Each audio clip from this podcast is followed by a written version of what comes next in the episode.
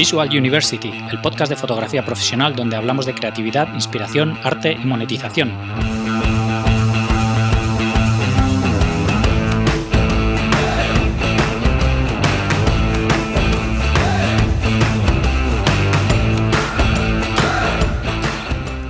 Bienvenidos al episodio 57 de Visual University. Soy Gonzalo Manera, fotógrafo profesional, y hoy tenemos con nosotros a Samuel Cárdenas, fotógrafo especializado en surf y kiteboard.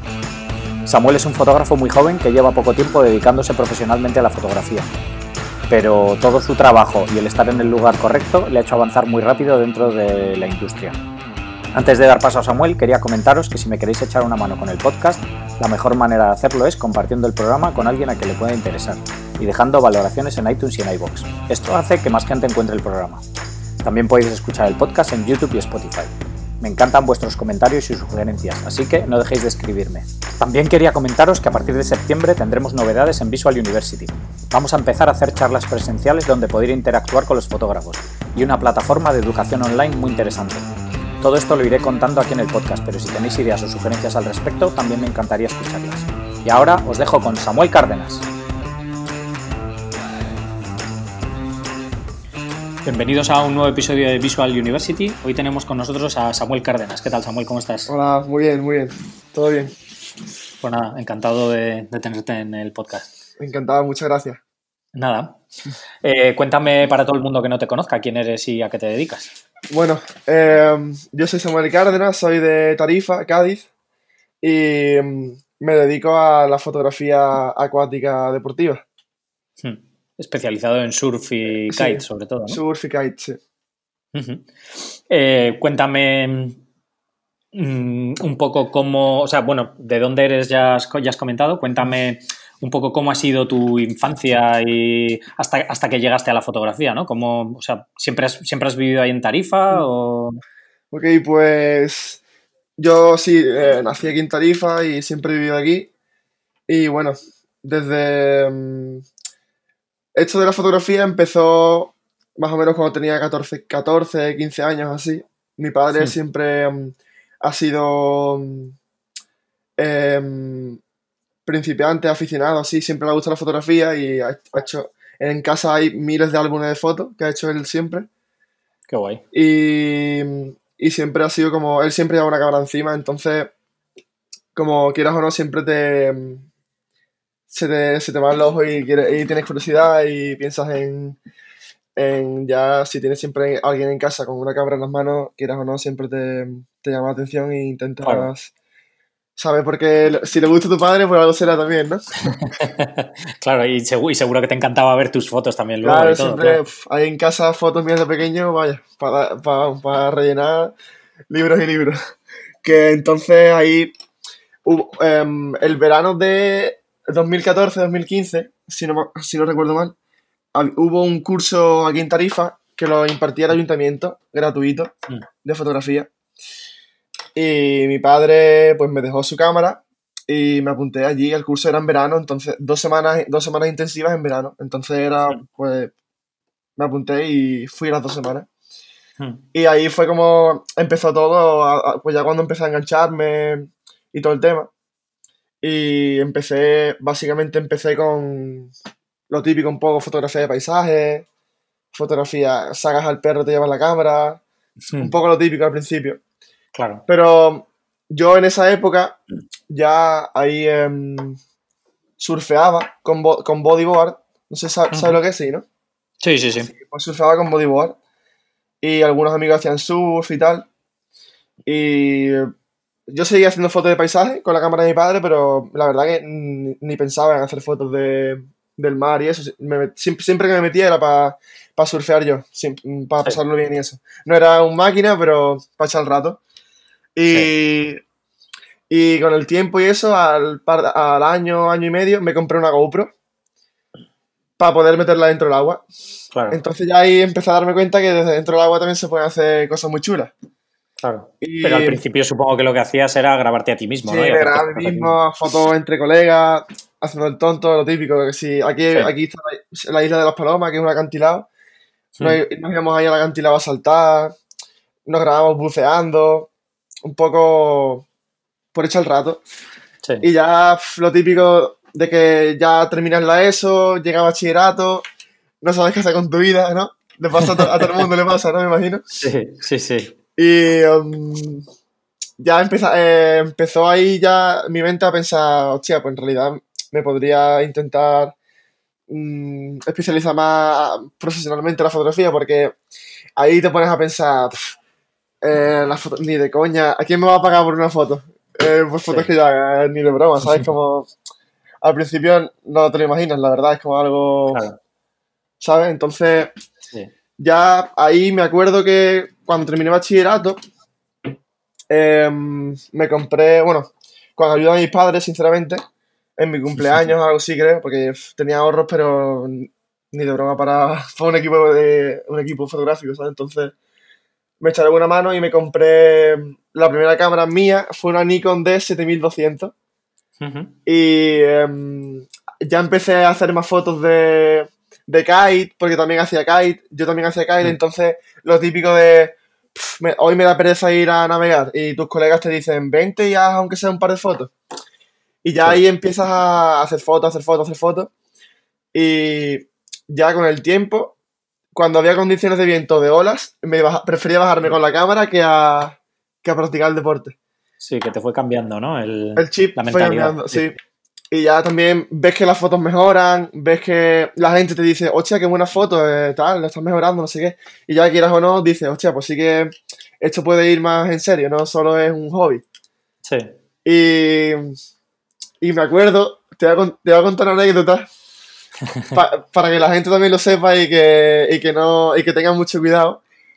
Al, al año así de comprar, de, de comprar el equipo, fui a Barcelona, porque tengo ahí familia en Barcelona, Hmm. y quedé con un amigo que hace skate y, y hacer fotos.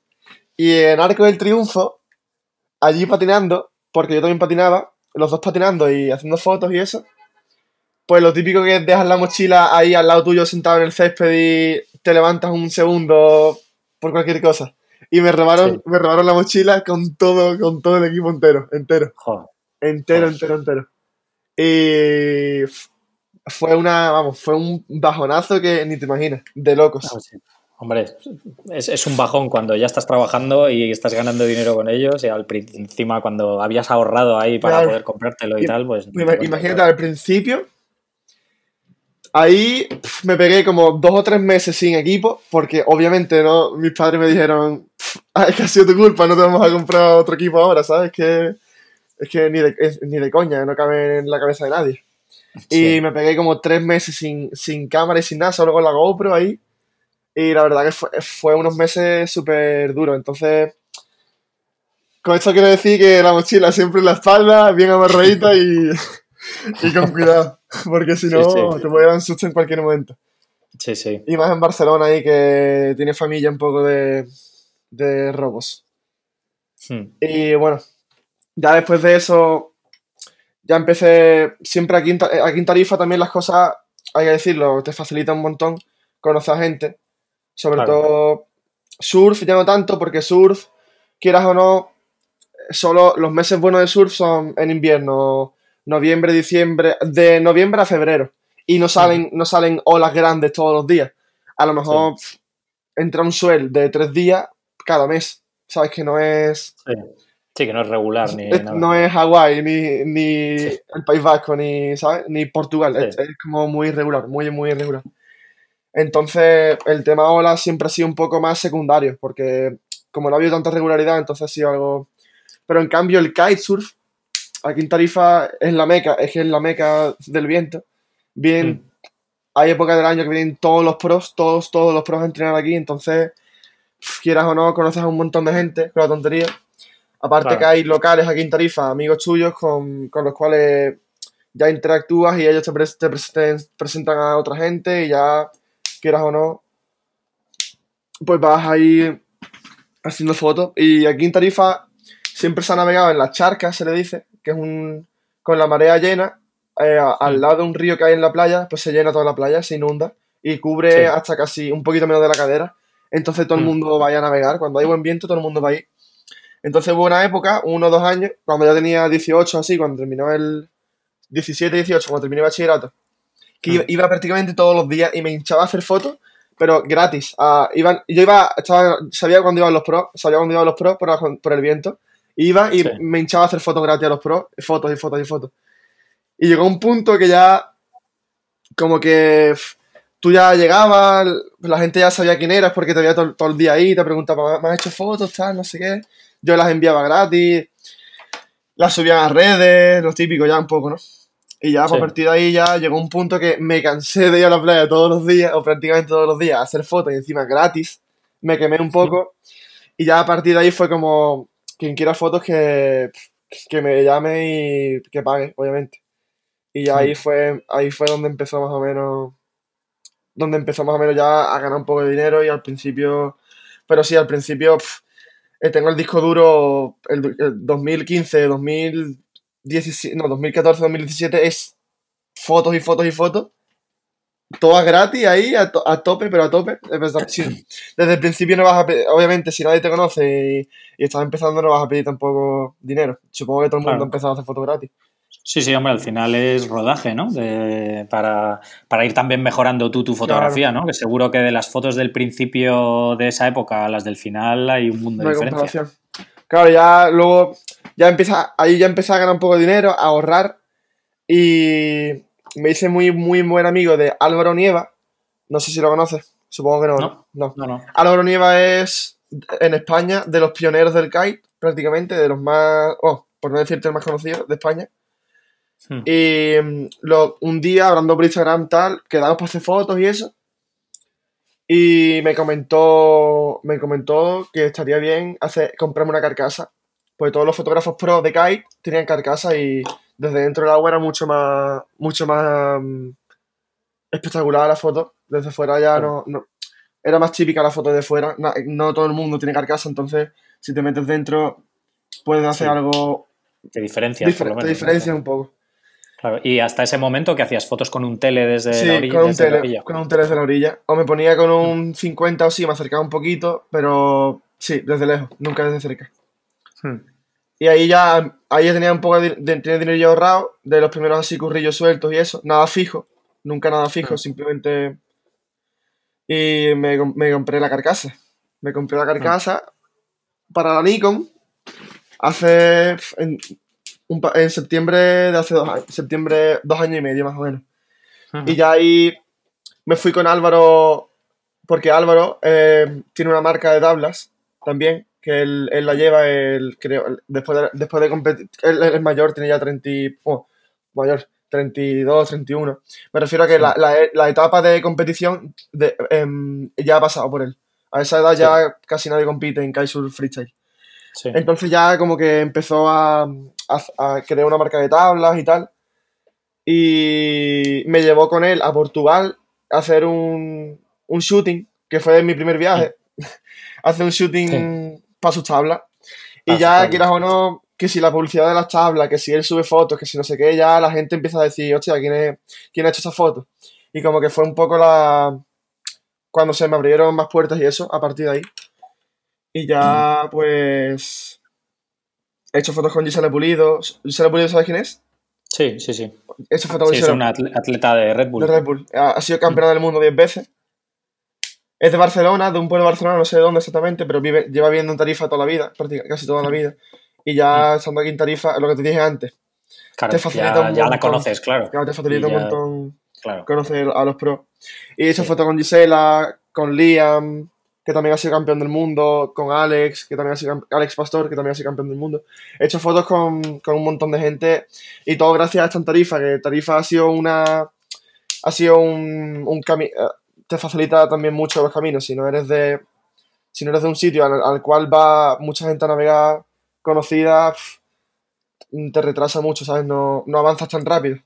Claro, sí, al final es clave estar en el sitio donde, Mm.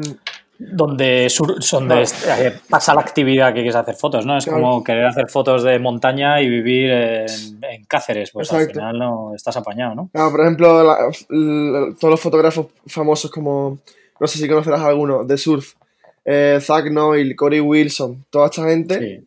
que son lo- son, están arriba de la cadena alimenticia en, foto- en- en fotografía de surf, están, un están con un paso adelante de todos.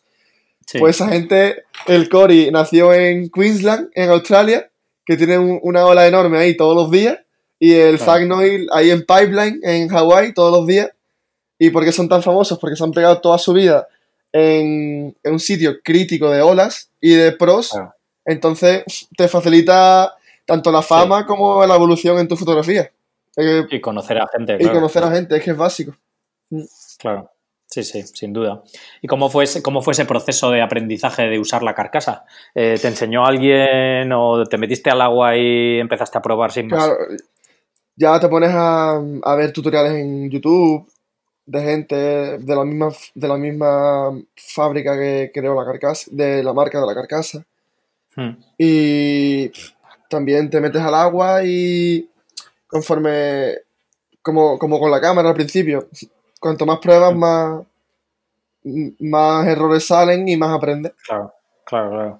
Claro, eh, y al principio también hay que decir que al agua no te puedes meter si no sabes nadar, si no has estado con olas en tu vida. Hay que tener un poco de cuidadito, un poco de cuidado, ¿sabes? No meterte del tirón con 30 nudos de viento, con olas de 2 metros, de primera, ¿sabes? Hay, hay un, Claro. un Sí, un, proceso. proceso, un aprendizaje, ¿no? Claro. Claro. También el tema de que- oh, perdón, dime. No, no, dime, dime. que el tema de que ya navegaba, de que ya surfeaba. También, Claro. también he hecho em, la adolescencia, bueno, bueno, ah, estoy en la adolescencia ahora mismo, pero más, mucho antes, de, de- desde los 12, on- 11, 12 a los 16, eh, yo estaba en natación en, en el club de aquí de Tarifa, competía y todo, entonces, quieras o no, eso ayuda mucho también dentro del agua, respiración, resistencia, todo el tema Claro.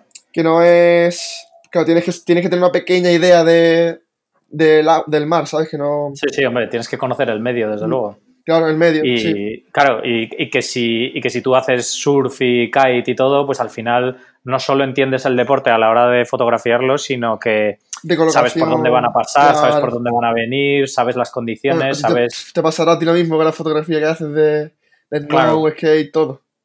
Claro, sí, sí, al final el, el conocer todas esas cosas ayuda mucho a sacar Claro que- la fotografía. Y luego además, por lo menos en skate y en snowboard pasa mucho, que supongo que en surf y en kite será igual, que hay muchas normas no escritas, digamos, de la gente que hace surf, de cómo le gustan las fotos de surf, ¿no? Por Claro. ejemplo, en, en snowboard no puedes sacar una foto de una persona saltando por el aire y que no se, No se vea, vea en la superficie, la altura. que no se vea el suelo ni nada, que no se vea una referencia de dónde está ni nada, ¿no? Es- Entonces seguro que en surf hay muchas cosas así en, que, en que kitesurf sí. es exactamente lo mismo que has dicho. Cuando Claro. al principio hacían mi- miles de fotos de esas, pero con el tiempo ya te das cuenta de que la gente dice, si se ve la- el tamaño del salto, es mucho mejor la foto. Eso también es un, es un salto, es un escalón de un nivel a otro también, me imagino. Claro. Es distinto. Sí, sí, al final vas aprendiendo no solo fotográficamente, sino fotográficamente del deporte en concreto que estás haciendo, ¿no? Que al final es como si quieres ser fotógrafo de moda y te importa un churro la moda, ¿no? Al final Claro. eh, o estás metido en ese mundillo Sí, no, o es complicado, ¿no? Mm. Claro, por ejemplo, a ti Claro. si te dicen en, en el snow, te va a hacer un, un 360 telegraph, tú sabes dónde ponerte y hacia dónde Claro. hacer la foto, todo. Claro, Ya Claro, vas claro, con la... sabes- Mm, claro, porque sabes hacia dónde va a rotar y todo, todo. claro. Mm. Claro, pues Claro, en claro. el kite es prácticamente lo mismo. Te dicen, te voy a hacer tal truco. Y tú ya sabes dónde colocarte y hacia dónde apuntar, porque sabes cuál es la postura buena de la foto. Claro, Pero eso te lo dan los años también, la práctica, me imagino. hombre. Y en surf supongo que será complicado porque, claro, cuando, cuando tú estás metido en el agua, eh, ¿qué usa- usas? Un, un ojo de pez Un- o un, un angular gran. Claro, Un 14, Entonces- solo usar. un 14. Mm. Entonces necesitas estar muy cerca, ¿no? Entonces, mm, Claro, el, el calcular tú tu posición exactamente de la ola para que... es complicado, es muy aleatorio, muy aleatorio. Si no es un sitio, si no es un sitio en el cual la ola salga en el mismo punto siempre, Claro. que es muy difícil, si no te vas a Indonesia, lo que he dicho Sí, a fondos de coral o fondos de roca, claro. fondos de coral. Hmm. Si es fondo de arena, olvídate. Tienes que estar ahí Claro. todo el rato remando y Claro. estando prácticamente a 20 metros del surfista, porque Hmm. mientras rema, se pone de pie y baja la ola, tú tienes que estar en el momento en el cual se pone de pie. Entonces tienes que estar a una distancia la cual él tarde en remar, ponerse de pie y subir y montar la ola. Entonces Claro. tienes que estar a una distancia considerable. Sí, Entonces, sí, sí. hay Y estarte que moviendo igual que él, porque los surfers al final tienes que se seguirlo. están, se, se están moviendo todo el rato para encontrar el punto. Entonces Sí. tú tienes que estar siguiéndolos a ellos igual todo el rato. Prácticamente, sí, todo el rato. Siempre de- también decir que si vas a hacer fotos de surf desde el agua, que siempre intentar ir con un surfista, que, que quedes con, un, con, un, con alguien para hacer la foto, porque si vas a... A mí me pasa muchas veces que he estado en casa, aburrido, tal, había olas y nadie de mis colegas se metía y digo, venga, me meto hasta el rato. Y es una locura, es una completa locura. Porque no sabes para dónde apuntar, no sabes quién va a coger la ola, no sabes para dónde va a ir, ¿sabes? Siempre Claro. intentar tener contacto con, con la persona que va a coger la ola, mucho más fácil. Claro. ¿Y cómo te comunicas con esa persona para saber qué es lo que va a hacer? ¿Te lo dice cada vez que rema dice, para adentro? cada vez, cada que nos cruzamos, te dice, le doy a dar de aquí y tal, voy a hacer este truco, aléjate. Hmm, O si estamos, por ejemplo, si viene- va a venir la serie, está él, él ahí, me, me hace un gesto con la mano en plan, acércate o aléjate, como diciéndome, la ola va a salir más tarde, va a salir más pronto. Mm, sí, Un poco con gestos también y eso. claro. Sí, sí, o sea que ahí también importa mucho el estar compenetrado con Sí, la con la persona con la que vas a hacer fotos, ¿no? Sí, sobre todo desde dentro del agua.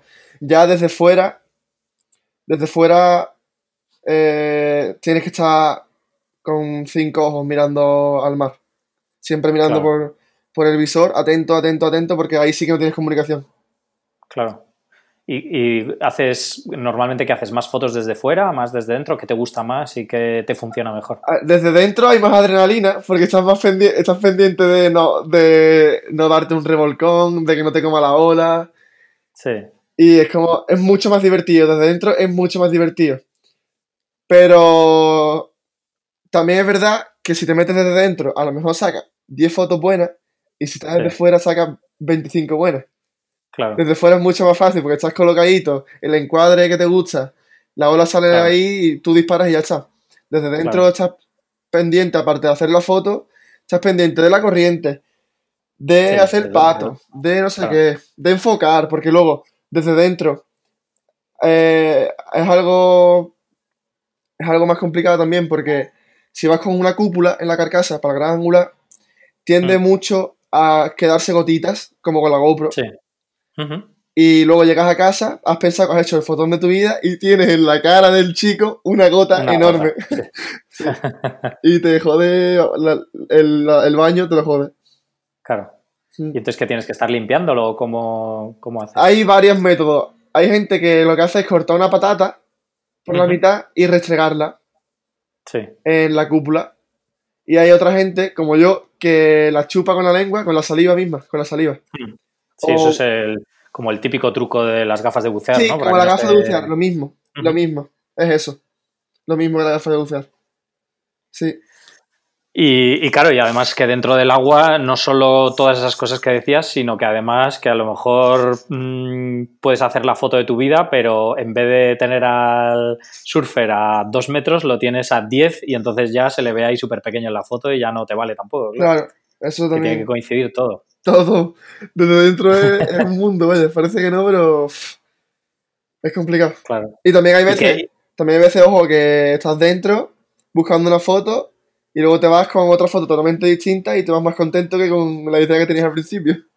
claro, claro, claro. Supongo, supongo que también cuando estás dentro del agua haces muchas fotos de estas de, pues, de patos Sí. pasando por debajo de la ola y cosas Claro, así. ¿no? iba a decirte lo que entre ola y ola hay un tiempecito, entonces siempre intento hacer también fotos de, de texturas del agua, del mar. Me gusta mucho ese tipo de fotografía.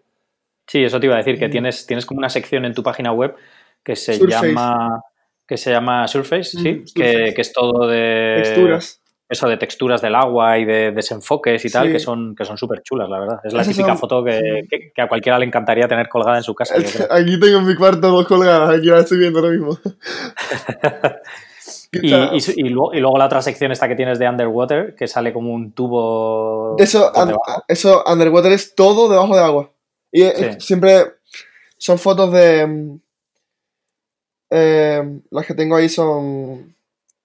La mayoría son de eso, de... Por la parte... Enseñar un poco lo que hay detrás de las olas también. No, Claro, no todo... claro. desde fuera. O desde... Eso, pero que muchas son en, en esos tiempos muertos Sí, entre, sí, sí. entre gente y tal, ¿no? O tiempos muertos o momentos en los que te has perdido la ola y la única opción que tienes es sumergirte y dispararla por su espalda.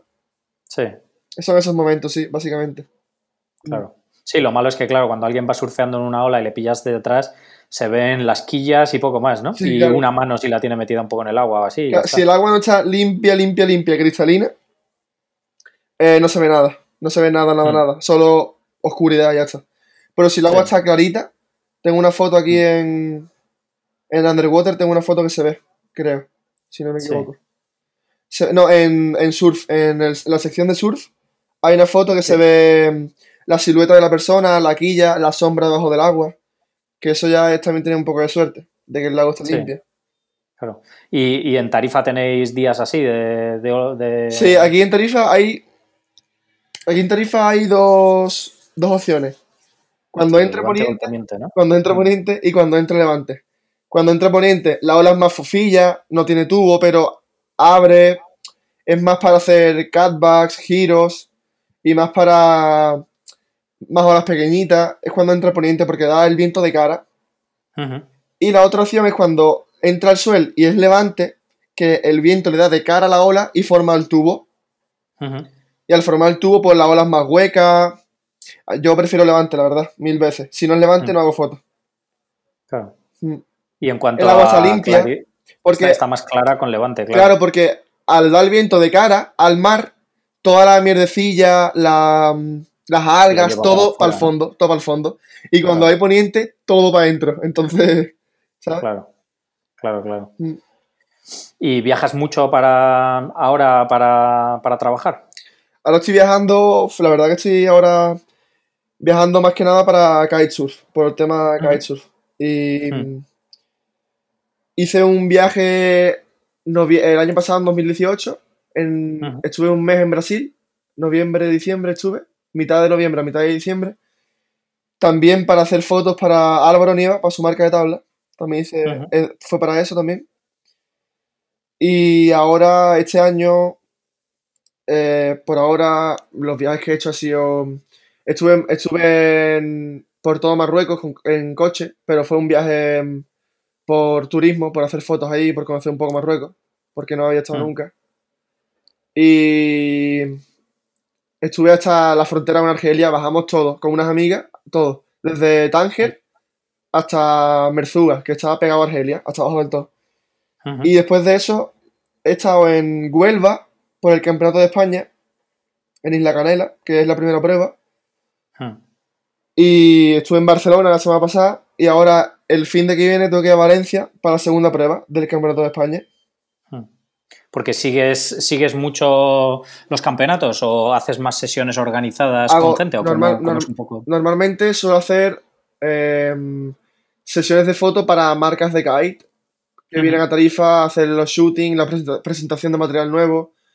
Ujú. Y, e incluso riders que vienen aquí a entrenar mm, me contactan y hacemos una sesión de fotos, tanto de lifestyle como de acción. Y eso, ahora me- más o menos, el, el dinero que estoy ganando ahora es de las sesiones estas que te he comentado. Mm, estoy ahora mismo intentando empezar a vender cuadros de las fotos estas de. Surface que te he dicho, un poco así Sí. más de paisaje y eso. Y también eh, de los viajes que hago y de, del Campeonato de España. Esas son las fuentes de, de ingresos que tengo ahora mismo. No tengo- el no- campeonato. Lo único fijo que tengo al año es el Campeonato de España, ahora mismo. Sí. Lo único. Pero, pero eso, eso ¿cómo vas? ¿Vas tú por tu cuenta y luego vendes las fotos no, o vas es ya soy foto- el fotógrafo oficial de- del evento. del campeonato? Ah, guay. Claro, te o pagan, sea te pagan el- las dietas, el viaje. Entonces, Claro, que, es decir, que vas contratado ya por, por el, el sí, organizador por el organizador del campeonato. exacto. Sí. Y son muchas pruebas, eso. Son tres pruebas al año. Suelen es una en mayo, no, marzo, marzo, junio y septiembre. Ujú. Y el Bueno, resto, bueno. y sí, son eso, Claro. básicamente. Y ya a, a lo mejor algún evento suelto que me llaman, Hmm. algún, ¿sabes? Cosas sueltas, no tengo nada fijo. Sí. Luego también, Y dime, perdón, dime. no, perdona, perdona, dime. También fotos para, también ya, ahora en- colaborando con Olympus, Hmm. que más que nada es material, pero te ahorras dinero en, en material, ¿sabes? Que no es. Quieras o no, también es una ganancia. No tienes que gastarte dinero en, Sí, en material fotográfico. claro. Te. Cuéntame, cuéntame cómo surgió lo de Olympus. Lo del Olympus surgió a, a base de que yo trabajaba en el Campeonato de España de. Ujú. Entonces, eh, el año pasado, Olympus entró a patrocinar el evento como social, social partner. Hmm. Y eh, yo tuve que dejar el evento porque Olympus llevaba sus propios fotógrafos. Entonces, en la segunda prueba del año pasado, en Valencia, el chico que hacía fotos, que es Jairo Díaz, que mm, es un fotógrafo de kite, está especializado también en surf, en MotoGP, y tenía, tenía una prueba del mundo de MotoGP, no me acuerdo dónde, pero tenía prioridad sobre eso antes que el Campeonato de España, entonces tuvo que, no pudo currar en el evento de kite y tuvo que irse al Campeonato del Mundo de MotoGP. Y el chico, el organizador de la SKL, me contactó para hacer el curro de la, de la segunda prueba. Entonces, como el patrocinador era Olympus, pedían que las fotos, obviamente, estuviesen hechas con Olympus. Hmm. Y me enviaron un equipo un par de semanas antes del evento para probarlo aquí en Tarifa, testearlo y hacerme un poco con él para no tener que ya aprender eh, me- justo cuando curro, que habría sido una pérdida de Claro. tiempo enorme. Sí, sí, pues es un marrón de cuidado. Sí. Hacer un trabajo con un equipo que no conoces, Es un no marronazo, es un marronazo. Entonces yo hice el esfuerzo por eh, usar el, el equipo Olympus eh, en Valencia. Hmm. Y la verdad, sinceramente, me sorprendió mucho y me gustó, me gustó ir bastante, la verdad me gustó bastante, sobre todo el tema de, de ligereza, eh, mi equipo Nikon, mi equipo Nikon entero equival- equivalente a Olympus me ocupa en, en Olympus me ocupa la mitad y pesa la mitad, una locura. Hmm. Y aparte de eso, también es súper cómodo el equipo y para fotografía deportiva me flipa porque el enfoque es brutal, el enfoque es de locos. Y la verdad que me venía muy bien porque yo había veces que con la Nikon, también hay que decir que era un modelo, no era, un, no era full frame, era un modelo eh, como el intermedio. Sí. Eh, entonces lo- me, me gustó mucho el equipo Olympus y también estaba en la etapa de... Me pilló en la etapa de... ¿Qué hago? Me compro una Nikon full frame, vendo todo el equipo Nikon y me paso a Sony, me paso a Canon, me paso... Lo típico, ¿no? Supongo que también a todos los Sí. fotógrafos le ha pasado eso. Sí, sí. Y me pilló justo en la etapa en la que Olympus me hice las fotos en, en Valencia. Y me gustó mucho el equipo. A Olympus le gustó el curro que hice en Valencia. Y llegamos a un acuerdo. Y me hicieron, a cambio del curro en la SKL, en Valencia, me hicieron un, un muy, muy buen descuento en, un equipo completo de Olympus. Cuerpo y tres o cuatro objetivos creo que eran y me hicieron un muy buen descuento. Y ya a partir de ahí, pues empecé a usar el equipo Olympus y, y hemos estado en contacto todo este tiempo y hemos estado colaborando. Yo les envío fotos, le hago publicidad en las redes y ellos me mandan material, me mandan para probar cosas. Ahora estoy empezando a hacer talleres con ellos, un, po- un poco eh, salimos beneficiados ambas, ambas por ambas partes. Básicamente salió, surgió gracias al Campeonato de España de Kite. Hmm, el tema Qué bueno. ¿Y, y siguen, siguen siendo partners? O... No, este, este año no, ha- no han sido partners. Este año no han sido partners por tema de. Cubren muchos eventos al año en España, temas de presupuesto. Iban también hasta arriba con la publicidad de la nueva cámara. ha salido una, nueva cámara este año, que es la M1X, que es la última que ha salido de Olympus. Hmm. Y estuvieron hasta arriba de publicidad eh, para sacarla, entonces no tuvieron, no han podido este año ser el partner de, de la SKL. Hmm. Es decir, que este año estoy en la SKL, pero por, por mi cuenta, no por, por nadie. Por Claro. freelance, no por... Hmm. ¿Y, co- y colaboras también con revistas? ¿Haces cosas editoriales? Ahora, em, revistas, he he hecho envío de vez en cuando, en cada shooting que hago, se suelen enviar fotos a revistas y eso, de Mm. Kite, sobre todo, a The Kite en The Kite Mag, por ejemplo, en The Kite Mag y en The Kite World, que son las dos más potentes del mundo de Kite, tengo un montón de fotos a doble página dentro de la revista. Mm, Pero- son americanas las revistas. Son ah, unas alemanas, creo. ¿Mm? Una, son las dos europeas, una alemana y otra francesa. Pero se distribuye por, por todo el mundo. América también se la distribuyen, Mm. creo, si no me equivoco. Y por ahora so- solo he hecho una portada. Es que está, Mm. está complicado, está complicado porque hay mucho. ¿Cómo se dice? Em, quien paga es el que se lleva la, la portada, ¿sabes? En plan.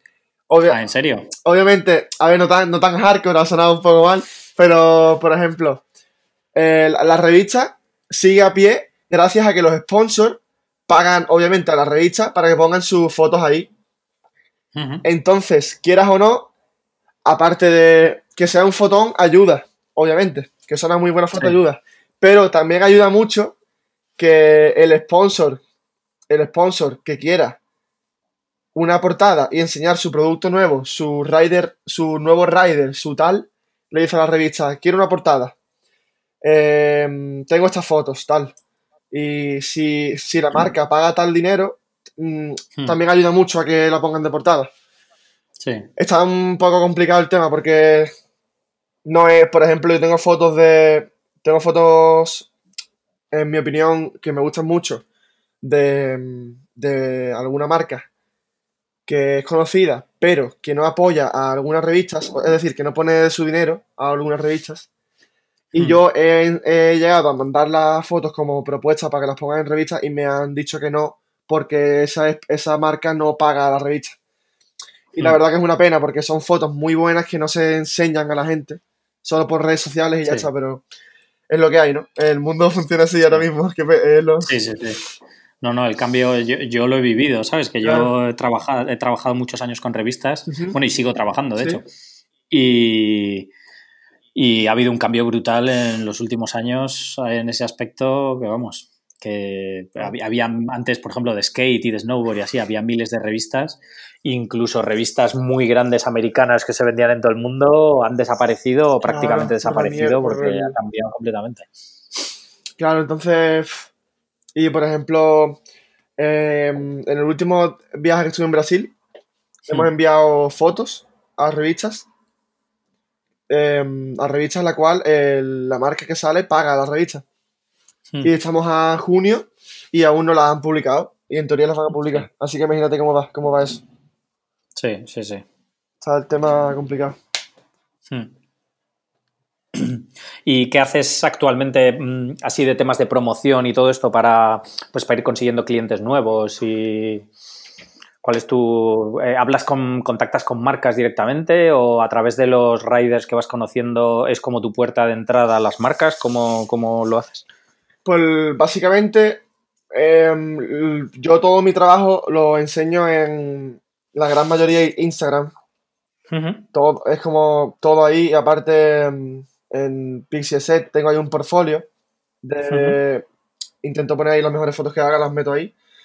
Y cuando mm, alguien a- me suelen, me suelen contactar a mí por correo electrónico o por Instagram la misma marca o el mismo rider preguntándome presupuesto y, disponibil- y disponibilidad. No, no, Sí. nunca, no soy yo el que ofrezco lo- los shootings, suelen ser ellos, porque normalmente solo hacen fotos cuando, cuando les hace falta fotos de un rider o fotos de un nuevo producto, fotos de tal, nuevos, Sí. nuevos kites, nuevas tablas.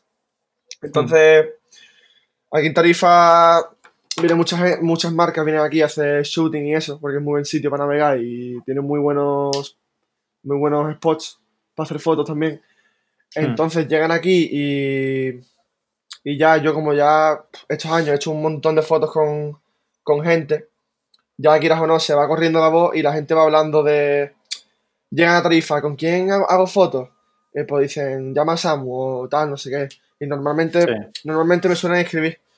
Y aparte ya, tampoco es que haya mil millones de marcas, hay, mm, no hay muchas, entonces ya prácticamente a, conozco, prácticamente conozco a todos, a todos los team managers de las marcas chochas o todos Sí. los representantes de España. Entonces siempre hay un contacto ya ahí directo, ya sea por correo o por, o por las redes. Sabes que Me suelen, ahora mismo me suelen contactar ellos, pero al principio, al principio, principio, todo empezó haciendo fotos a riders. El, el mismo rider me paga a mí con su budget y ya la marca dice, hostia, qué guapa, qué guapa la foto que te ha hecho tal. Y ya cuando vuelven, dicen, vuelva a llamar a este, hazte fotos y mándamelas. Y así es como Hmm. funciona, básicamente.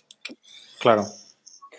Sí, además ahora hoy en día las marcas necesitarán un montón de contenido para alimentar sus propias redes Claro, sociales. y sus todo. propias redes sociales, claro. Claro. Redes sociales, enviar fotos a revistas y Sí. etcétera. Sí, sí. Hombre, la verdad es que en eso, al, al estar ahí en Tarifa, mola mucho que, que al final vaya todo el mundo a tu casa a hacer fotos y no tengas tú que moverte, ¿no? Que al final todo el mundo al- eh, a lo largo del año va pasando por allí seguro varias veces. A lo largo del año, la verdad que esta tarifa facilita mucho las cosas. Pero también sí que es Mm. verdad, a ver, te voy a ser sincero, hasta hace un año mm, nunca una marca me ha dicho, Samu, te contratamos para llevarte a hacer el shooting internacional en tal sitio. Sí. La única vez, la primera vez fue en Brasil el año pasado, en noviembre, diciembre. Y este verano tengo planeado un par de viajes que ya sí que son moviéndome, no son en tarifa. Sí. Em, tengo pensado ir, oh, tengo pensado, en principio voy a ir a Grecia, a Drépano y a Mykonos para hacer fotos ahí para una marca de kite. Y luego en, en agosto a Islas Mauricio, no sé si lo conoces. Sí. Islas Mauricio también para hacer fotos para, para una revista también y para riders. Que ya poco a poco la cosa va evolucionando, no, es- no check-in tarifa estancado. Claro, bueno, al final, de todas maneras, que llevas muy poco tiempo Yo dedicándote a la fotografía, ¿no? Porque eh, trabajando de fotógrafo profesionalmente, ¿cuánto tiempo llevas? ¿Un par de años? Como, Como, mucho. mu- como mucho, ganando dinero por cada sesión, un par de años, Sí, como mucho. eso te digo que, que estás empezando Sí, todavía. empezando. que- La verdad que Sí, la, evolución ha sido súper hardcore porque ha subido, ha subido la, la cosa ahí a tope, de un, de un año, pa- de unos meses para otro. No, no me- mm, en el mundo del kite no me conocía ni, ni Cristo y ahora empiezo ya a, ser un poquito, me estoy metiendo ya ahí poco a poco, intento meterme a- a- a- hasta fondo, que la gente me empiece a conocer, que vea mi trabajo y que, que eso. También, quieras o no, la edad es una desventaja, porque ya te digo yo que seguro que hay gente que, que pensará, "Pff, no voy a contratar a, para hacerme un shooting de mi producto internacional a un chico de 21 años para hacer Sí. la foto. Seguro que la, la- la edad seguro que hace un poco de... Pero bueno. lo- Bueno, pero al final tienes tu trabajo de respalda, ¿no? Que, Claro, que cuando te puedan poner cualquier pega, al final es, mira, es, es- esto es lo que hago, ¿sabes? Que, que tendré 21 años, pero soy profesional y soy capaz de sacar el trabajo adelante. Claro, es que ahora si te, si te pones a pensarlo, eh, siempre, la a mí, yo siempre pienso que la competencia es sana. La competencia para mí no es Mm. negativa. Y aparte, yo me fijo mucho en los trabajos de otros fotógrafos y me, me flipa aprender, preguntar, incluso, coño, otros fotógrafos de kite o de lo que sea, hacen curros que han llamado a ellos antes que a mí. Y a mí, la verdad que hay mucha gente que se molesta, se pica. ¿Sabes lo que te digo, no? Como Sí, sí, sí. que la competencia la lleva muy mal. Pero yo en concreto, la verdad que me fijo mucho en las fotos, pregunto cómo lo hacen, dónde lo hacen, tal. Y es que lo flipante es que en el mundo del kite, exactamente en el kite, por ejemplo, todos los fotógrafos reconocidos, los cuales son, que tienen ya un caché, tienen ya un nombre, que tú dices, hostia, ha- habrá tres, cuatro que tú dices, coño, que Hmm. este tío ya tiene un recorrido enorme y tienen mínimo todos 30, 35. Y, y estoy ahí con 21, que no sé ni cómo coño estoy aquí metiéndome, ¿sabes? Y eh, me hace un poco de gracia, porque es como, hostia, esta gente llevan 15 años aquí y ahora esta- ellos pensarán que hace el chaval este con 21 años se está metiendo aquí el, el chaval con la prisa. Bueno, eh, yo qué sé, todos, todos hemos empezado por ahí, ¿no? claro. De, al, al principio eres el pringadillo que apareces por ahí sin tener mucha idea de no sabes ni por dónde te vienen y poco a poco pues vas aprendiendo, ¿no? Mm. Poco a poco, poco- Sí, sí. siempre poco a poco y paciencia, paciencia es la clave. Claro, sí, sí. Entonces, eso, utilizas mucho Instagram para... Todo, Para tu trabajo. Sí, todo mi trabajo lo vuelco en Instagram. Normalmente, las mejores fotos de cada sesión intent- intento guardármelas para ya bien enviarlas a revistas o enviárselas mismo al Impus, que suelo enviarle contenido para que ellos usen. Mm, las mejores siempre intento guardármelas, pero sí. que es verdad que la mayoría, la gran mayoría de mi trabajo lo intento enseñar en Instagram porque pienso que ahora mismo es el, método más claro de enseñar a la gente. Es que no hay, que yo sepa, no hay otra red social, aunque ahora mismo el algoritmo sea un poco catástrofe, la verdad. No sé si piensas lo mismo. Sí, hombre, yo tampoco, tampoco, tampoco tengo tantos seguidores ni nada, no, pero. tampoco, no tengo, pues, yo tampoco tengo una barbaridad, pero a lo que me refiero es que antes, por ejemplo, antes, hace un, un año así, tenía la mitad de seguidores o menos y tenía. Me, me compartían más las fotos, muchos más comentarios, muchos más me gusta. Y ahora que tengo el doble de seguidores, tengo la mitad de me gustas, nadie, muy pocos comentarios, casi nadie comparte. Y todo esto, a base, de leer, ha bajado mucho, a base de leer en foros y eso, es que los mismos de Instagram, el algoritmo, lo han cambiado. No sé por qué hacen eso, pero la verdad que un montón de gente se, está quejando de eso porque es que es una. Es que te, hace que frene tu, crecimiento, ¿sabes? No. Mm. Pues al fin y al cabo, la clientela prácticamente siempre es la misma, pero cuando ya te, te, conocen, siempre es la misma la clientela, pero el mismo Instagram te, te. ¿Cómo se dice? Te corta el paso a darte a conocer a mucha más gente. Sí. ¿Sabes lo que te digo? Sí. Sí, sí, sí. Por ejemplo, bueno, el otro día estuve leyendo ahí en un foro el cual pone que tu, tu publicación, tus publicaciones o tu publicación llega a un, a un 10% de tus seguidores.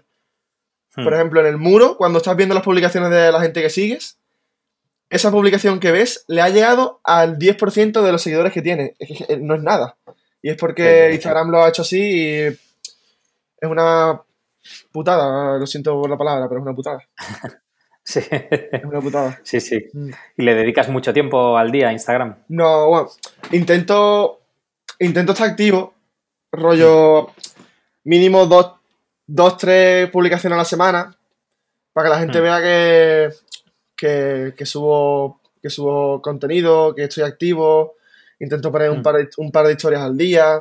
Más que nada porque si, si no pongo nada, ya empieza a no salirle a la gente en la feed, entonces no intento un poquito estar ahí activo, la verdad.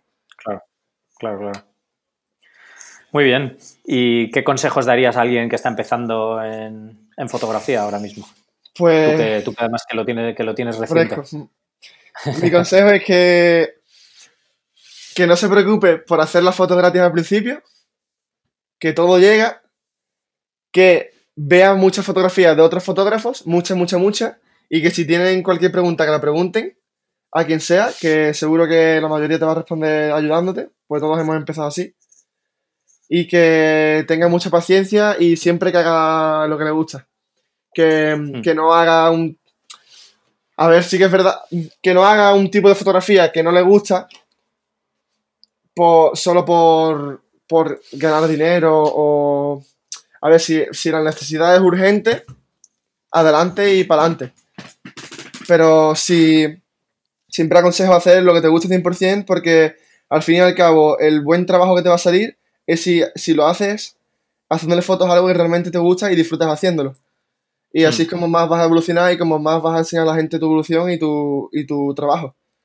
Sí, y... no solo esto, sino que además vas a ser capaz de, aguantar todo ese tiempo de aprendizaje y de trabajar gratis y todo eso, porque si es algo que no te apasiona, al final mm. en unos meses así acabas quemado, claro. Y tampoco, también, a ver, no, no estoy diciendo que, no, que la gente no lo haga, pero eh, el hacer fotos de mil millones de cosas distintas, creo que es evolucionar mucho más lento que centrarte en, en, lo que, en lo que te he dicho antes, lo que realmente te gusta, en un par de cosas, rollo, por ejemplo, a mí el paisaje me flipa, eh, la fotografía acuática me flipa, entonces yo me he centrado, me he centrado 100% a eso, 100%, 200%, hmm. y cuando a mí, a mí había un montón de gente que me ha dicho, Em, ¿Quieres hacer fotos en la noche? ¿Quieres hacer fotos de boda? ¿Quieres curros de estos sueltos que te dicen?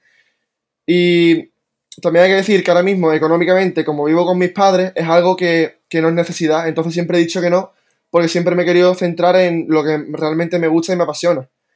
Sí. Pero si por necesidad tienes que decir que sí, adelante.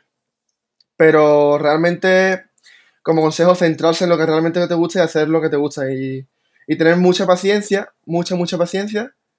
Y ver mucho trabajo de otros fotógrafos. Básicamente, sí, eso. Básicamente eso. Sí. ¿Y qué, qué- qué trabajos ves tú? ¿Qué, ¿A qué, qué fotógrafos miras para inspirarte? Yo, pues, me inspiro mucho en, en temas surf y tal, y minimalismo y eso. Morgan Massin me flipa. Mira, te lo voy a escribir por aquí para que lo tengas. Ahí, por Mm. si quieres echar un vistazo. A mí, Sí, sí, sí. Y luego, luego lo pongo además así en las. En las Morgan del- me flipa. El mundo de minimalismo, eh, surf. Pero no es, un tan- no es un surf tan hardcore, en plan de olas grandes, ni de tubo- tubos enormes. Es algo más artístico. Sí. Morgan Massin, como fotografía así más explosiva de surf y tal, Corey Wilson, me flipa. sí. Estos dos son como los dos referentes en, en fotografía surf y fotografía artística. Y luego, en Surface, me fijo mucho en Warren Killan. Y en tema kite, em, el que más me gusta es Ilber. Esos cuatro son como los cuatro, mis cuatro referencias en, en fotografías. Desde que empecé, les sigo en redes y siempre me fijo en ellos, mucho, mucho, mucho. sí. Me Y haces. Y, o sea, y miras mm, fotos de estilos diferentes o disciplinas que sean completamente diferentes a lo, que, a lo, a lo tuyo. Em, pues ahora que lo dices, tengo aquí, sí, sigo a muchos otros fotógrafos también. Hmm. Em, me gusta mucho también, aunque no lo haga, la fotografía de retrato. La típica de retrato cerrada, con que, los ojos brillan, ¿sabes qué tipo? En blanco y negro, ¿sabes qué tipo de fotografía te digo, no? Sí, sí, así muy de primer plano. Muy de primer ¿no? plano. Esa fotografía me flipa Sí. y nunca la hago, por ejemplo. También sigo mm, mucha fotografía de, mm, sobre todo, sobre todo surf y, mm, y minimalismo y eso. Y más Mm. artístico, más así. Pero sin contar eso, no sigo eh, a fotógrafos de skate. Bueno, a- ahora sí sigo, sigo a uno que se llama Gonzalo, no sé si lo conoces. y fotografía de Snow, que la verdad tiene fotos muy guapas, eh, te lo digo en serio. Eh, me, me Muchas gracias. Y también, Gracias. gracias. también sigo, aparte de. mm, Sigo a Marmolejo, no sé si lo conoces, Marmolejo. Sí, sí, sí. sí, sí, Marmolejo también trabaja con Olympus. Y eh, le conocí a base del Campeonato de España, yo no le conocía. Y le sigo mucho, hablo mucho con él. Y también me gusta mucho su foto, aunque su fotografía nunca la hago. Ni... De skate y de bicis, motos, tal, nunca he hecho, nunca he hecho, creo. De skate sí que he hecho lo típico con algún colega, tal. Sí. Cuando te robaron la cámara. en Cuando me Barcelona. robaron la cámara en Barcelona. Eh, algunos sí que he hecho. Y de hecho tengo algún, algún colega que es- le da muy, muy bien al skate y sí que he hecho un par de fotos, pero lo típico de una tarde cada tres meses, ¿sabes? Que no, Sí, sí, sí, que no con no regularidad. con regularidad. Me gusta, pero no... Me gusta verlo, pero no lo ha- casi nunca lo hago. Y... mm, Básicamente eso. Sobre todo fotografía de acción. Hmm, Lo que más sigo es fotografía acuática y fotografía de acción. No... mm, Sí. No mucho, no mucho más. No, otro Bueno, tipo de fotografía no. Muy bien, muy bien. Pues nada, eh, dime dónde puedes seguir la gente lo que, lo que haces. Bueno, Ah, Bueno, ya, ya lo has comentado, ¿no? En tu web Sí. y Instagram, sobre todo, ¿no? sí, en Instagram sobre todo es el sitio donde más activo estoy, que es Samu Cárdenas, con dos Vs. Samu Cárdenas con dos Vs. Y em, si, si quieren ver un portfolio más detallado, con más variedad, que ahí sí que tengo más variedad. También tengo fotos de skate ahí por si quieren echar un vistazo. Sí, claro. Eh, samuelcárdenas.pixieset.com Ahí es donde Vale, subo, su- ahí sí que tengo un poco de más variedad. En mi perfil de Instagram tengo Surf Guide y Surface, pero en, en, el, en la página esta que os he dicho, de Pixieset, ahí tengo retrato, surf, guide, tengo algo de skate, tengo algo de paisaje, eh, Mm. foto nocturna, tengo un poco de todo. Fotografía que nunca enseño en mi Instagram, pero sí que hago, aunque no la enseñe, sí que la hago, por, por, por hobby, ¿sabes? Que no, por tenerla también. Sí, sí. Hmm. Genial, bueno, dejaré los enlaces en, las notas del episodio de todas maneras para que todo el mundo pueda entrar junto con las cuatro, los cuatro fotógrafos que has comentado que, seguías para que todo el mundo le pueda echar un ojo. Mm. Mm. Genial, Samuel. Pues no sé si tienes alguna cosa más que, que quieras añadir. Sí, que si alguien tiene alguna duda, cualquier tipo de pregunta, cual, de que, sea de cualquier tipo, tanto de fotografía como de algún consejo, lo que sea, que me pueda preguntar sin ningún tipo de problema, que yo, intento ayudar siempre lo máximo posible en este tema, a cualquier persona. Pues nada, genial, muchas gracias. Bueno, muchas gracias ¿eh? por la oportunidad. Pues nada, gracias a ti Samuel, un saludo. un saludo. Hasta luego. Genial, esto ha sido todo por hoy. Quiero dar las gracias a todos los que hayáis escuchado hasta el final y especialmente a Samuel por habernos dedicado este rato. Entrad en visualuniversity.com barra 57 para ver la web y redes sociales de Samuel. Si os ha gustado el episodio, por favor dejar una valoración en iTunes que me ayuda mucho a que más gente encuentre el podcast. Un saludo y hasta la próxima.